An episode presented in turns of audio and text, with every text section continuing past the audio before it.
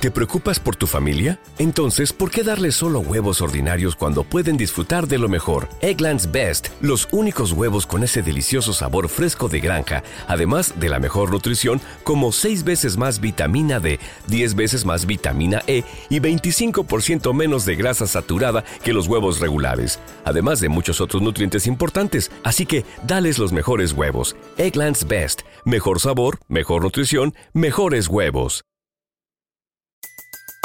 Everybody in your crew identifies as either Big Mac Burger, McNuggets, or McCrispy Sandwich. But you're the filet fish Sandwich all day. That crispy fish, that savory tartar sauce, that melty cheese, that pillowy bun. Yeah, you get it. Every time. And if you love the filet of fish, right now you can catch two of the classics you love for just $6. Limited time only. Price and participation may vary. Cannot be combined with any other offer. Single item at regular price. Ba da ba ba ba. Algunas escenas en este programa han sido recreadas.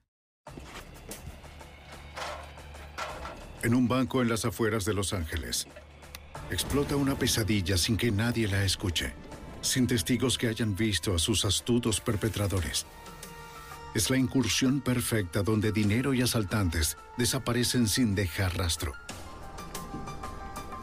Con pocas pistas para empezar, el FBI deberá hacer uso de sus instintos y su determinación para resolver un caso que luce imposible determinar. La evidencia se acumula, no hay sospechosos evidentes. Asesino en serie fugitivo. Ted Kaczynski es arrestado.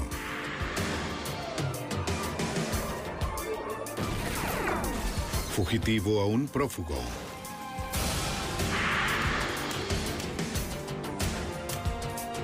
Los archivos del FBI.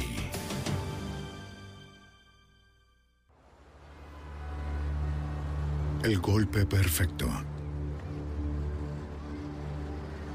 Laguna Niguel, California. 27 de marzo de 1972. Es lunes en la mañana en el Banco United, California. Y los empleados se preparan para abrir.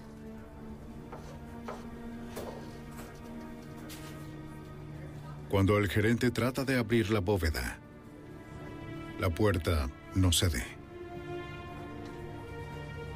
Llamen a la empresa de seguridad.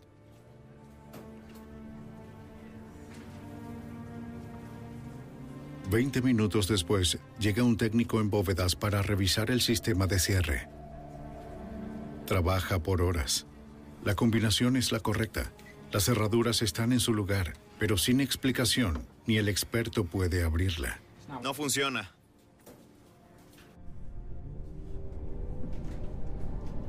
Buscando otra manera de entrar, el técnico se sube a las vigas encima de la bóveda. Se sorprende al encontrar un hueco en el techo.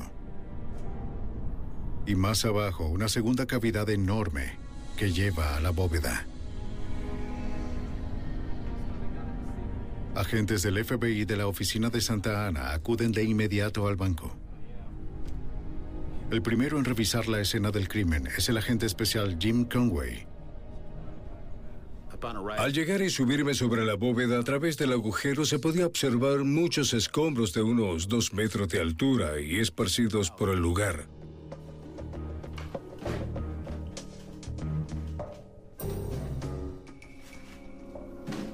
Una vez dentro de la bóveda, el técnico ve un destornillador trabado en el engranaje de la cerradura. Para los agentes la intención era retrasar el descubrimiento del crimen. El lugar es un desastre.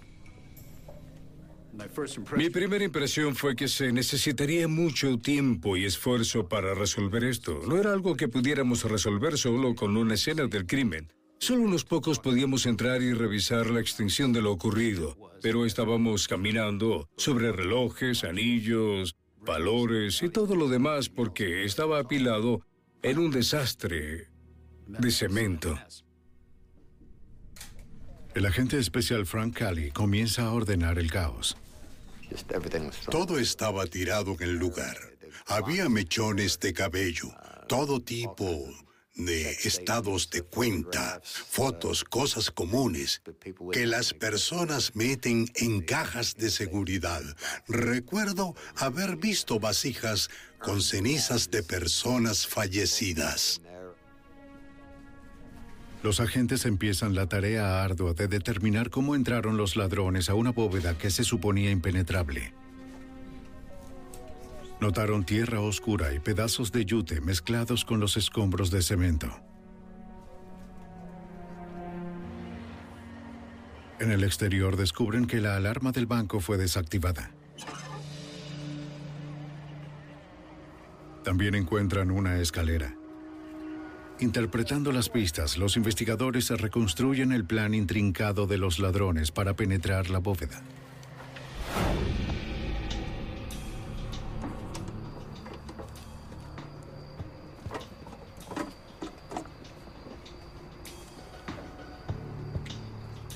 Desactivaron la alarma inyectándole espuma de poliestireno líquida.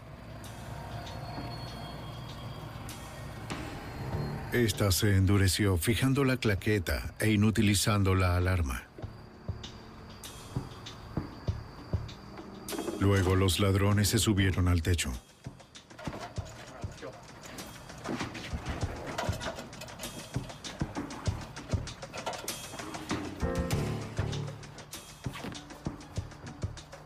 Los investigadores encontraron cinta adhesiva en un tomacorriente en el techo, lo que sugería usaron la electricidad del banco.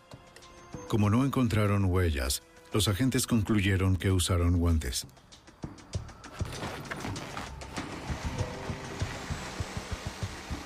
Con una sierra eléctrica, los intrusos abrieron un hueco de más de un metro en el techo. Bien, bien. Muy bien, ya entramos.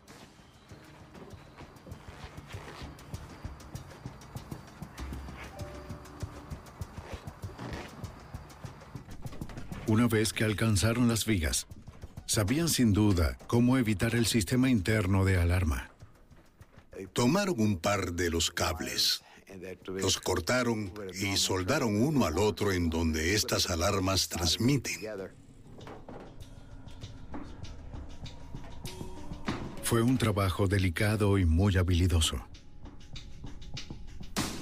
Ahí supimos que eran listos, que habían hecho su tarea.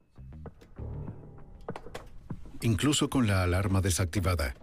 40 centímetros de concreto reforzado con acero separaban a los ladrones del contenido de la bóveda. La única forma de entrar era una explosión muy poderosa. Los agentes creen que los bandidos perforaron el cemento y luego metieron dinamita y detonadores eléctricos.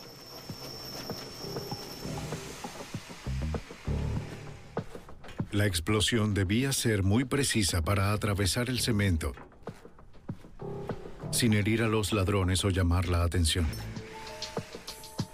Los agentes concluyeron que los fragmentos de yute en el suelo de la bóveda indicaban que los ladrones fueron preparados. Colocaron bolsas con yute sobre los explosivos, no solo para amortiguar el ruido, sino para dirigir la carga hacia la bóveda y hacia dentro del concreto donde la querían, y no que explotara hacia donde ellos estaban.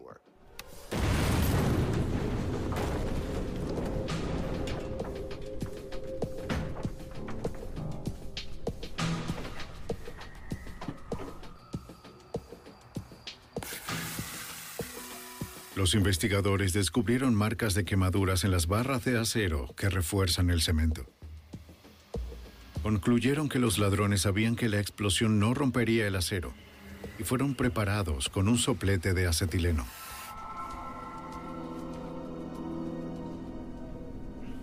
Los agentes se enfocaron en evaluar la pérdida total. Los oficiales del banco reportan que faltaban 50 mil dólares de los cajones de dinero.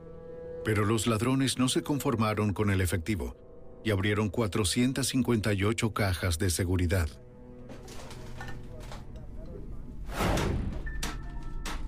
Los investigadores encontraron marcas de herramientas en las cerraduras y dedujeron que usaron un instrumento puntiagudo y mucha fuerza bruta para abrirlas una a una. Con cuidado revisaron cada cosa, dejando atrás lo que no querían. Lo increíble es que los bandidos fueron tan meticulosos que entraron y salieron sin ser vistos ni oídos. En 1972, la mayoría de los bancos cerraban los fines de semana. Los agentes concluyeron que los sospechosos se aprovecharon de eso. Parecía que habían entrado y salido varias veces durante el fin de semana. Era probable que entraran un viernes en la noche y no salieran de allí hasta bien entrada la noche del domingo. Los ladrones no solo habían logrado un crimen largo y complejo, sino que lo hicieron sin dejar una huella dactilar. Aunque los investigadores encontraron un guante marrón de algodón, brocas de taladro, ninguno pudo ser rastreado. Agentes y adjuntos recolectaron los escombros para mayores análisis en el laboratorio. Pero sin evidencia aparente ni testigos, enfrentaban un difícil reto para identificar y ubicar a un grupo de criminales muy hábiles, incluyendo a expertos en electrónica y explosivos. Los investigadores volcaron su atención en determinar todo lo perdido en las cajas de seguridad. Sería muy difícil, ya que los bancos no tienen registro de su contenido. Lo normal en un robo a un banco es el efectivo faltante, es tener que encontrar, por ejemplo, 350 mil dólares en efectivo. Pero en ese punto no sabíamos qué era lo que faltaba. Y era una zona muy pudiente. De forma que era evidente la posibilidad de que se hubiese perdido una gran cantidad de dinero y material. Los investigadores empiezan la tarea ardua de clasificar y catalogar cada artículo dejado en la bóveda. Luego, tras entrevistar a cada titular de las cajas, pudieron conocer los detalles de las joyas que faltaban, monedas de oro raras y bonos al portador. Mediante un proceso de descarte, crearon poco a poco una lista de los bienes robados. La pérdida de 50 mil dólares en efectivo del banco parece insignificante, ya que el valor de los objetos faltantes suma más de 8 millones de dólares. El golpe se había convertido en la mayor incursión bancaria en la historia de Estados Unidos. Sin evidencias físicas, los investigadores esperaban desarrollar pistas tratando de pensar cómo los bandidos. Pensamos que debieron necesitar oxígeno para romper las barras, así que investigamos hospitales, distribuidores de oxígeno y lugares del estilo. A pesar de que revisaron cada distribuidor de oxígeno en la zona, no encontraron nada. También pensamos que usaron algún tipo de taladro y que debía ser uno grande. Así que sondeamos lugares para encontrar cualquiera que hubiese vendido o alquilado un taladro así. Los agentes van a docenas de tiendas de herramientas para revisar registros alrededor de la fecha de la incursión. Pero no encontraron compras sospechosas o alquileres. Era claro que en este caso los criminales habían planeado y llevado a cabo un golpe casi perfecto. Sin testigos ni pistas directas y sin sospechosos parecía imposible resolver el caso. Pero el FBI estaba resuelto a identificar a los ladrones y encontrarlos. En marzo de 1972, un grupo profesional de ladrones entraron con explosivos en una bóveda bancaria en Laguna Niguel, California, cerca de Los Ángeles. Durante un fin de semana vaciaron cientos de cajas de seguridad y se hicieron con más de 8 millones de dólares en efectivo y objetos de valor, y luego desaparecieron sin dejar rastro. Para los agentes se trata de una banda experimentada de criminales.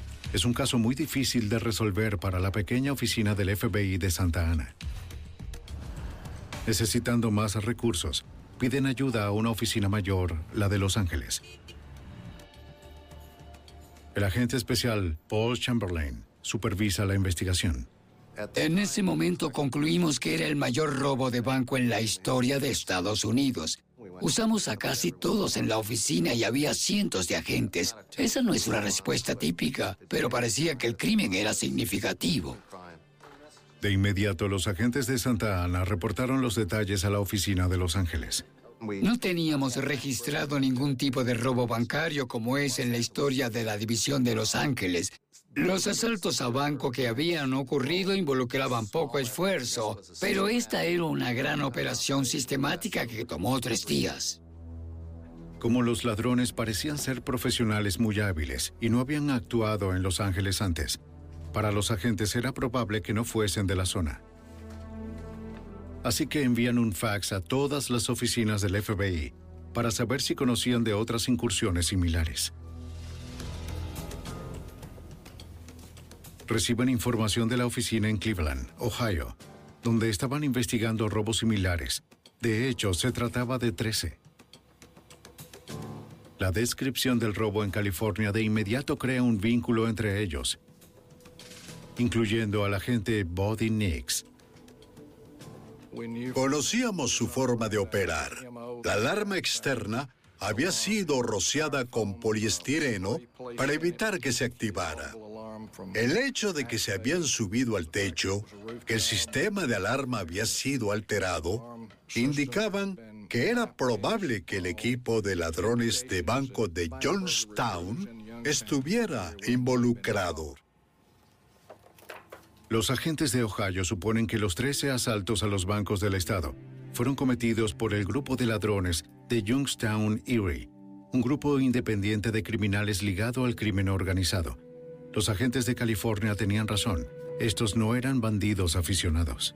Para ese entonces, Johnstown era una meca para actividades del crimen organizado hombres que controlaban negocios de apuesta ilegal, que estaban muy involucrados en el transporte interestatal de mercancía robada y hurtos de remolques, donde operaban equipos de ladrones y para ese entonces se cometían robos muy sofisticados.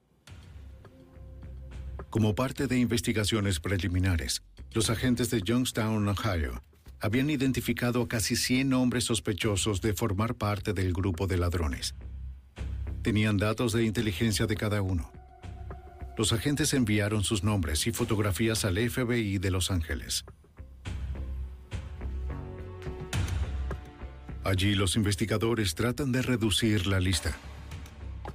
Como los criminales debieron viajar a California, revisan registros de vuelo para la fecha de los robos. Pero sin la ayuda de computadoras modernas es un largo proceso hecho a mano.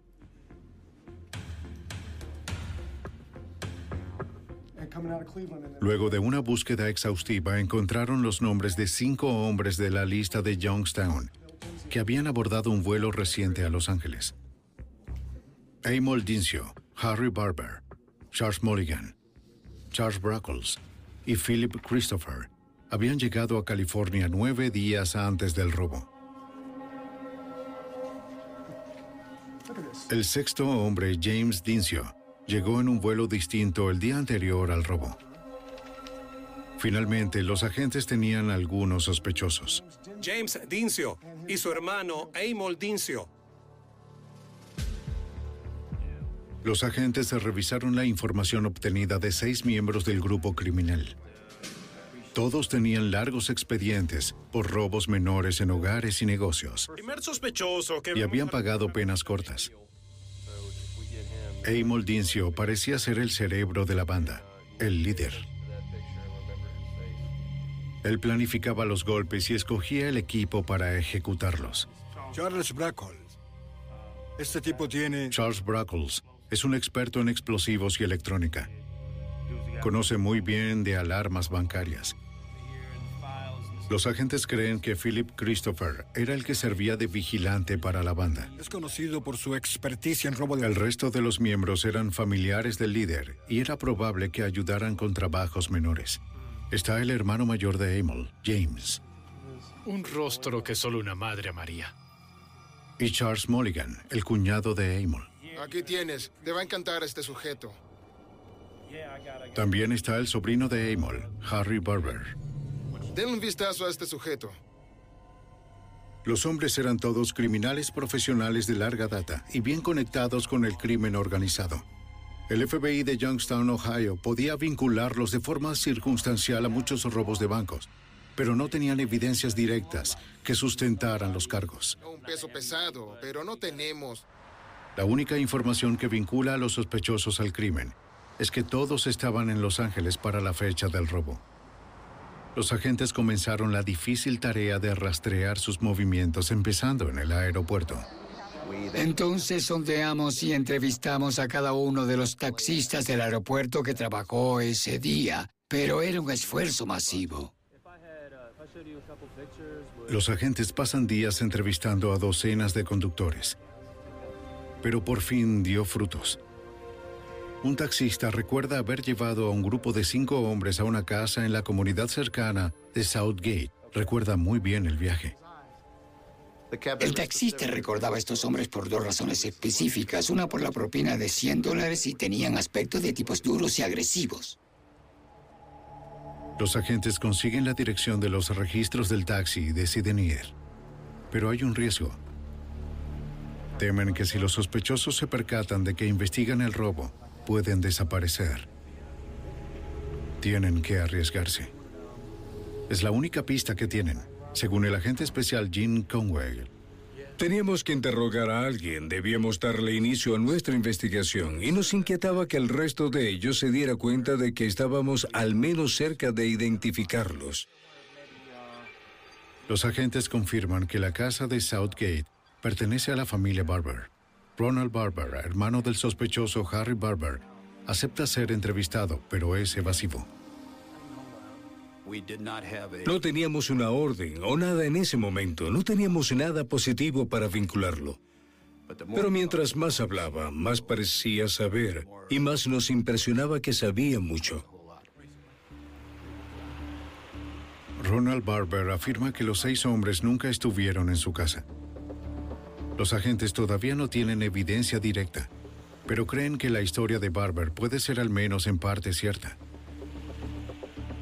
Notan que la casa parece muy pequeña para albergar a Ronald y los otros seis hombres. Los agentes concluyen que algunos deben haberse alojado en otro lugar. Así que se despliegan revisando un hotel tras otro, empezando con el más cercano al banco. Agente especial Frank Cully.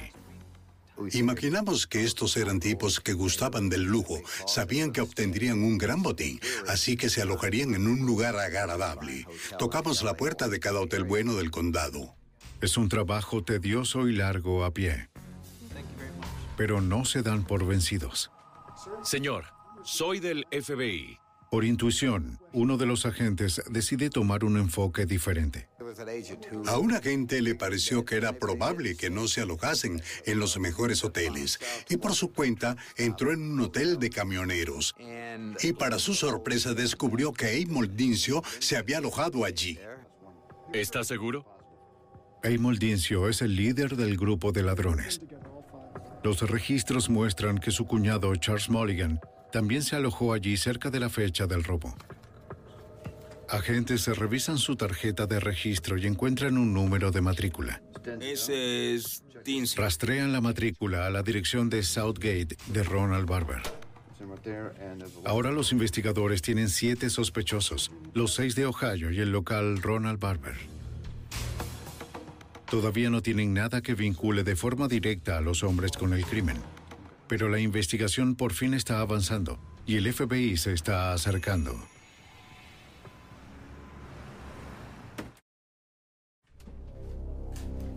Semanas después de un robo bancario multimillonario en el sur de California, el FBI identifica a siete sospechosos. El cabecilla Amol Dincio y su hermano James Dincio, Charles Mulligan, Philip Christopher, Charles Brockles y Harry Barber y su hermano Ronald Barber. Una banda infame de ladrones profesionales basada en Youngstown, Ohio. Agentes determinan que al menos dos de los hombres se alojaron en un motel de la zona días antes del golpe. ¿Está seguro? El agente especial Paul Chamberlain está convencido de que los hombres son culpables, pero no tiene evidencias para probarlo. Por referencia uno sabe quién está involucrado, pero se necesita tener referencia en una corte federal. Los agentes consiguen una orden de registro de llamadas del motel y descubren una serie de llamadas a un residente local, Earl Dawson. La investigación de antecedentes arrojó que había sido militar de la Marina con entrenamiento en municiones y explosivos. Y como ocurrieron importantes explosiones en el banco, se convirtió en un objetivo de interés para nosotros. El agente especial Frank Cully descubre otra conexión interesante. Dawson es de Youngstown, Ohio, la base de operaciones del grupo de ladrones. Así que de nuevo tenemos otra señal. Y dijimos, tenemos otro golpe de suerte. Tenemos la conexión entre los chicos de Johnstown, los Dincios, sus compañeros y Dawson. Los agentes deciden abordar a Dawson en su casa y convencerlo de que debe cooperar. Le muestran fotos de Emil Dincio y sus socios y le preguntan si los conoce. Dawson es reacio a hablar. Sabiendo que Dawson es un ex militar de la Marina, el agente especial Cali apela a su sentido del deber. Earl era muy patriota y yo soy un ex militar de la Marina, así que usé eso. Le dije, vamos, Earl, tú sabes. Estuviste en la Marina, serviste a tu país. Le dije, Earl, es importante. Es un gran caso. Y me dijo, ¿de qué se trata? Le dije, ¿has oído algo sobre el robo del banco en Laguna Nigel?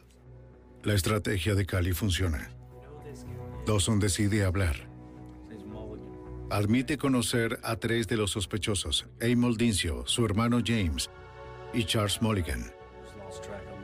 Él y Mulligan son viejos amigos. Habían crecido juntos en Youngstown. Dawson le revela a Cali que el día antes del golpe de Laguna Niguel, Mulligan fue a su casa con otros sospechosos. Mulligan le dio 100 dólares para que dejara su casa por unas horas para una reunión. Dawson se va sin escuchar lo que hablaron. Pero Dawson le dice que tiene algo que a los agentes les puede interesar. Mulligan dejó un auto en su garaje. Todavía sigue allí. Este es gran avance. Es posible que el auto contenga la evidencia que han estado buscando. Pero antes tienen que revisarlo y son interrumpidos. Mientras hablábamos suena el teléfono. Lo contesta y al levantarlo lo apunta y dice el nombre, Mulligan. Cully piensa rápido y le pide permiso a Dawson para escuchar la conversación. Un requisito legal para usar lo que escuche en la corte. Dawson le indica que hay otro teléfono en la habitación. Mulligan comienza a hablar y dice, oye, ¿no te ha visitado el FBI? Dawson le responde, no, no han venido. Y casi me río cuando estaba escuchando. Estaba haciendo un gran papel, de verdad y un cambio. Estaba ahora de nuestro lado. Mulligan le explica que sabe que el FBI ha estado haciendo preguntas sobre él y sus compañeros y que están preocupados. Y que va a regresar a la zona de Los Ángeles. Mulligan le dice, quiero ir esta noche a verte. Voy a mover el auto del garaje. El agente Cali ve la oportunidad para atrapar a Mulligan, pero teme que éste pueda estar tramando algo contra Dawson y el FBI. No podía estar seguro. Parecía que podía estar del otro lado de la calle observándonos, con nuestro auto estacionado al frente. Cali instruye a Dawson que prepare una reunión con Mulligan en un lugar público. Dawson le dice a Mulligan que se encuentren en su bar favorito, el Walnut Room. Mulligan acepta. Ahora los agentes pueden inspeccionar el auto que Mulligan dejó en el estacionamiento, pero no le pertenece a Dawson y no puede autorizarlos a revisarlo. A través de las ventanas pueden ver un par de guantes de algodón marrones, exactos a uno que encontraron en la bóveda. La silla trasera está cubierta de lo que parece polvo de cemento. similar a los escombros encontrados en la escena del crimen. Es la causa probable que necesitan para una orden de cateo para el auto. También logran una orden de arresto para Charles Mulligan y preparan una vigilancia para el Walnut Run. Agentes encubiertos toman posición dentro del bar cerca de Dawson.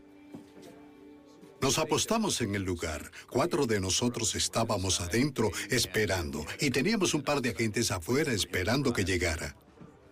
Dawson le presenta al agente Cali algunos de los asiduos, así como un amigo del cuerpo de Marina. Los agentes debían parecer normales mientras se mantenían atentos.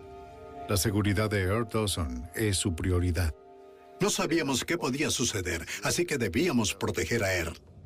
Los agentes crean un método para que Cali y Dawson se comuniquen. Cualquiera de los dos podía hacer señas al otro simplemente para ir al baño donde podían encontrarse. Tres horas más tarde, Mulligan llega por fin. Había tráfico. Parece que está solo y saluda a su viejo amigo, quien trata de que le hable del robo. No quería acercarme mucho. Me encontraba al otro lado del bar. Earl hablaba con él y le preguntaba algo sobre cómo estaba involucrado en esa historia en la laguna Niguel, y Mulligan le dijo, bien, ¿y tú qué crees? Sin poder escuchar toda la conversación, Cali va al baño. Dawson lo sigue. En el baño de caballeros, Cali le pide que lo actualice. Dawson le explica que Mulligan está ansioso por irse y recoger su auto del garaje de Dawson. Cali le pide que salga, pero le indica que no toque el tema del vehículo.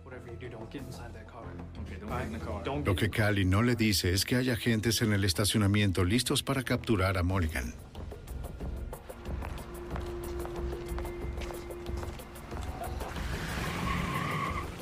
Por fin los agentes hacen el primer arresto del caso. Mientras detienen a Mulligan, simulan arrestar también a Dawson para esconder su apoyo a las autoridades. Mulligan es acusado de robo bancario. No se resiste al arresto. Pero cuando los agentes tratan de interrogarlo, se niega a hablar. Esperan encontrar respuestas en el auto que quería recoger. Agentes regresan a la casa de Dawson a inspeccionar el auto. Encontramos un taladro grande usado para perforar y otras herramientas que consideramos que pudieron haber sido usadas para cometer el crimen. Agentes recuperaron monedas robadas junto con mechas de taladro, sopletes de acetileno, martillos y otras cosas que también pudieron ser usados en el golpe en Laguna Niguel. Y nos sentimos muy bien por eso, que habíamos dado algo valioso, un jonrón. Técnicos en evidencia enviaron todo al laboratorio del FBI en Washington, D.C. para ser procesado. Como los analistas tardan días, agentes de campo revisaron más registros telefónicos del motel. Un número es de una agencia inmobiliaria en Laguna Niguel, California. La gerente le muestra un condominio que ella le alquiló a los sospechosos Ronald y Harry Barber días antes del robo. Los Barber le dijeron que tenían planes de quedarse tres meses, pero se fueron después de solo tres semanas. No daños ni problemas. Ella nos pudo precisar las fechas exactas en que llegaron y se fueron. Los hombres se mudaron de repente el 27 de marzo, el día en el que el crimen fue descubierto. La gerente autoriza a los agentes a revisar el condominio, desde donde puede verse el banco robado.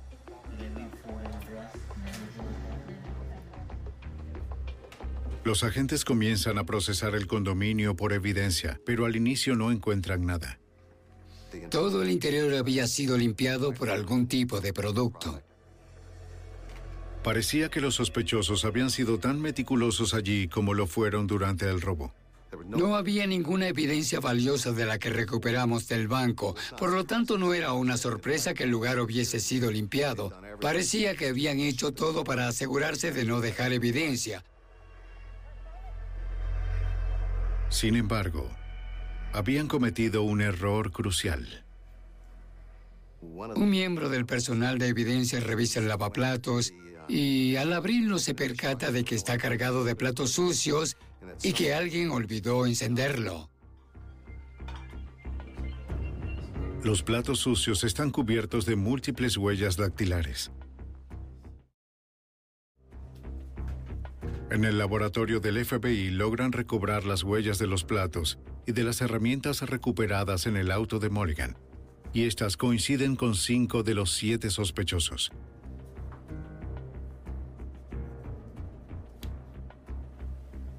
Expertos en marcas de herramientas examinan las dejadas en las cajas de seguridad y las comparan con un martillo encontrado en la maletera del auto de Mulligan. Reportan otra coincidencia.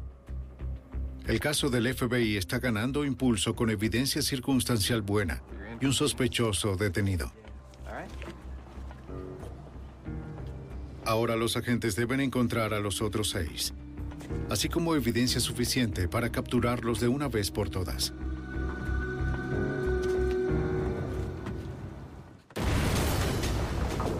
En el sur de California, el FBI logra conectar un equipo de siete miembros de un grupo criminal organizado y basado en Youngstown, Ohio, a un robo de banco multimillonario, al recuperar herramientas del auto del sospechoso Charles Mulligan usadas en el robo.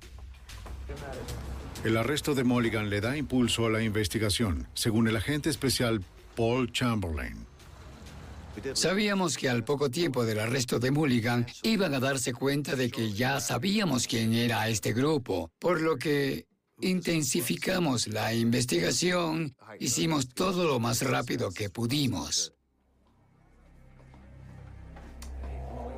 Pero como la mayoría de la evidencia es circunstancial, el caso depende del testimonio del informante Earl Dawson, a quien el FBI debe proteger.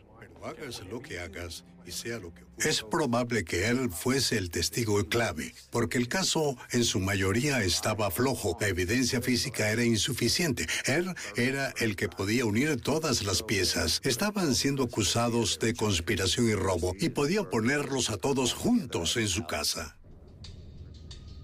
Dawson empieza a recibir llamadas amenazándolo para que no hablara. El interlocutor insiste en una reunión cara a cara para discutir el tema. Pero el FBI se entera que el encuentro tenía un propósito más siniestro. Recibimos datos de un informante que en la calle le habían puesto precio a la cabeza de Earl Dawson, que de un momento a otro iban a intentar asesinarlo. Los agentes le pidieron a Dawson que concertara una reunión en su bar favorito, el Walnut Room, pero no le dijeron sobre el atentado. Los agentes querían enfrentar al hombre para que éste le enviara un mensaje al círculo criminal de Youngstown, que el FBI estaba tras ellos. Confiaban que podían proteger a Dawson mientras permaneciera en un lugar público. Le dije, quédate en el bar. Pase lo que pase, no vayas a ningún lado con esa gente. Nunca dejes este salón. Como la vez anterior, si Dawson o Cully necesitaban comunicarse, se verían en el baño. Los presuntos sicarios llegan.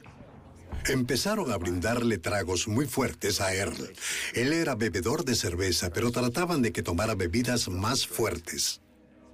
Cuando Dawson comienza a verse inquieto, Cully se dirige al baño.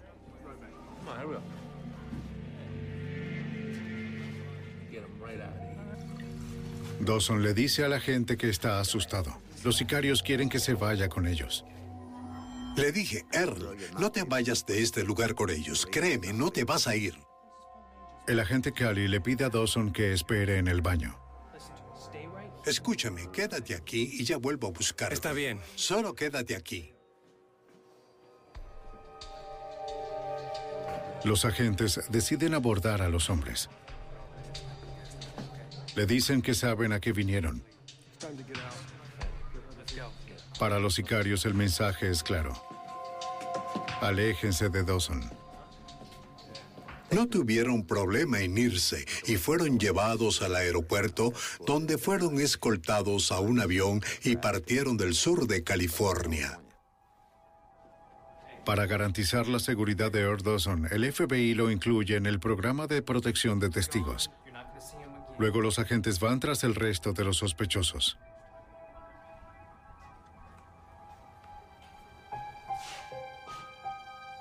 Los investigadores consiguen órdenes de cateo para revisar sus direcciones conocidas más recientes.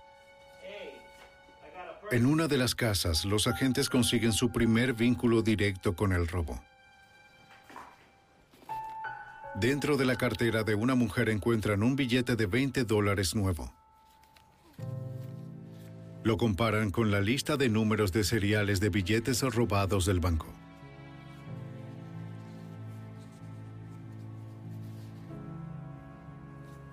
El billete coincide. El agente especial Buddy Nix del FBI de Youngstown recibe el dato de un informante que indica que los miembros de esta banda se caracterizan por enterrar el efectivo robado hasta poder lavarlo con seguridad. Identificamos un terreno de unas 8 o 10 hectáreas donde nos habían informado que parte del botín había sido enterrado. Por días estuvimos cavando, usando picos, palas y sensores. Y por último, alquilamos una excavadora. El terreno está al lado de una propiedad de James Dincio. Después de más de una semana cavando, los agentes dieron con el botín. Desenterraron varios cofres pequeños repletos de millones de dólares en efectivo y bonos que pudieron rastrear al robo del banco de Laguna Niguel. Luego los agentes reciben otra pista. Un vecino del líder de la pandilla, Amol Dincio, llama a la policía y reporta haber encontrado una cava enterrada en su jardín. Contiene casi 100 mil dólares. Justo aquí el señor Dincio. Los seriales de los billetes coinciden con los del banco robado y encuentran huellas dactilares de Amol Dincio en la cava. Con más evidencia directa contra la pandilla, los agentes comienzan a hacer arrestos. Primero acuden a la casa de Ronald Barber en Southgate, California. Llegan con órdenes de cateo. La única persona en la casa es la madre de Ronald. No lo sé, no está... Los hermanos han desaparecido. Ya le he dicho. Todos los seis sospechosos están prófugos. Tres meses después de un robo bancario multimillonario, el FBI cuenta con evidencia sólida contra siete miembros de un círculo criminal organizado. Con solo un sospechoso detenido, Charles Mulligan, se disponen a arrestar a los otros. Amol Dincio, James Dincio, Charles Brockles, Philip Christopher, Harry Barber y Ronald Barber. Los agentes acuden al hogar de Amol Dincio cerca de Youngstown, Ohio, y descubren que no ha hecho ningún intento de huir. Debido a su actitud y aire de arrogancia, el señor Dincio de verdad creía que estaba por encima de la ley y era el tipo de persona que creía que podía hacer las cosas a su manera. Cuando los agentes arrestan a Dincio, cargaba 537 dólares en efectivo robados del banco de Laguna Niguel. Le sorprende que los otros miembros de la pandilla también son fáciles de encontrar. En solo unos días, las autoridades arrestan a James, hermano de Amel, en el aeropuerto de Ohio. Su equipaje de mano estaba repleto de más dinero del robo.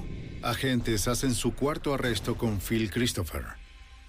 En su apartamento descubren más de 32 mil dólares en efectivo robado escondido en su closet. Con arrogancia, los tres hombres insisten en su inocencia y se rehúsan a cooperar. Dos meses después, agentes capturan al experto en alarmas Charles Brockles y logran un avance. Deciden enfrentarlo con la evidencia y le explican que lo pueden encerrar por décadas. Le ofrecen un trato. A cambio de toda su cooperación esbozando al grupo de ladrones y sus crímenes, los fiscales retirarán todos los cargos contra Brockles y lo colocarían en programa de protección de testigos y acepta la oferta. Las autoridades han capturado a cinco de los siete sospechosos, todos menos a los hermanos Barber. Son extraditados a California e imputado con los cargos de conspiración, robo y hurto mayor a un banco asegurado federalmente.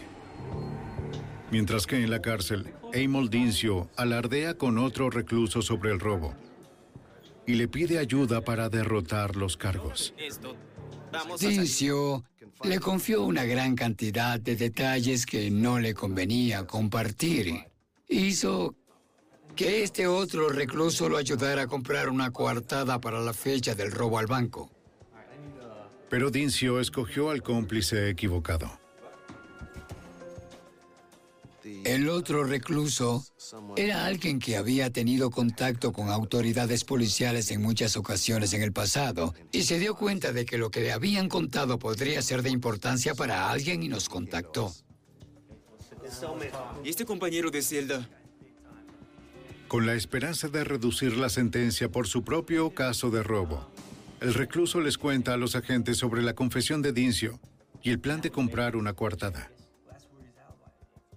La coartada era que el señor Dincio estaba en la habitación de un motel en Las Vegas con una prostituta e incluiría evidencia física mostrando que estuvo allí. El FBI le prepara una trampa. Le dan al recluso un contacto para Dincio. Se trata de un agente encubierto que le dará a Dincio lo necesario para su coartada. Dincio pica el anzuelo. En la sala de visita de la cárcel, se reúne con el agente encubierto que juega el papel de un amañador, un criminal experto en resolver problemas.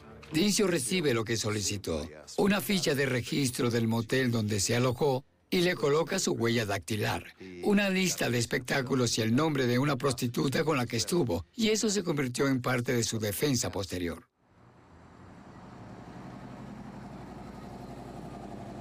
El juicio se inicia en Los Ángeles en octubre de 1972. Amol Dincio presenta su coartada falsa, pero el agente encubierto del FBI testifica sobre la trama. El jurado condenó a Dincio y a los otros cuatro acusados. Reciben sentencias que van de 15 a 20 años.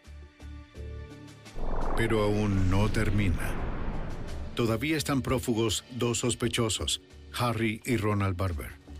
Unos meses después, el FBI recibe el dato que ambos hermanos están viviendo en un apartamento en Rochester, Nueva York. Los agentes acuden al lugar y Ronald Barber les abre la puerta. Es arrestado y enviado a California, donde un jurado lo condena y sentencia a 15 años. Se niega a decir dónde se encuentra su hermano Harry. Pasan ocho años y Harry continúa prófugo. Luego, en 1980, una mujer en Brookville, Pensilvania, contacta al FBI. Y sabía que él y sus amigos... Le dice a los agentes que su amiga está viviendo con un hombre que le contó que había cometido un famoso robo bancario en California Porque su... porque su familia, y que su nombre verdadero es Harry Barber. Harry Barber, estaba preocupada. La mujer le dice al FBI que en un intento de llevar una vida legítima, el fugitivo está trabajando en mantenimiento en un campamento local. Los agentes se movilizan y lo arrestan. ¿Harry Barber? ¡Harry Barber! ¡FBI! ¡Suba las manos y suelte los cables! Harry Barber es declarado culpable y sentenciado a 20 años. Finalmente, los agentes pueden cerrar el caso del robo bancario más largo en la historia de Estados Unidos. Las autoridades creen que Amol Dincio y su pandilla cometieron más de una docena de robos a bancos, llevándose más de 30 millones de dólares en total. Al encerrarlos, agentes del FBI de Ohio hasta California lograron detener a uno de los círculos más sofisticados de ladrones de bancos de todos los tiempos.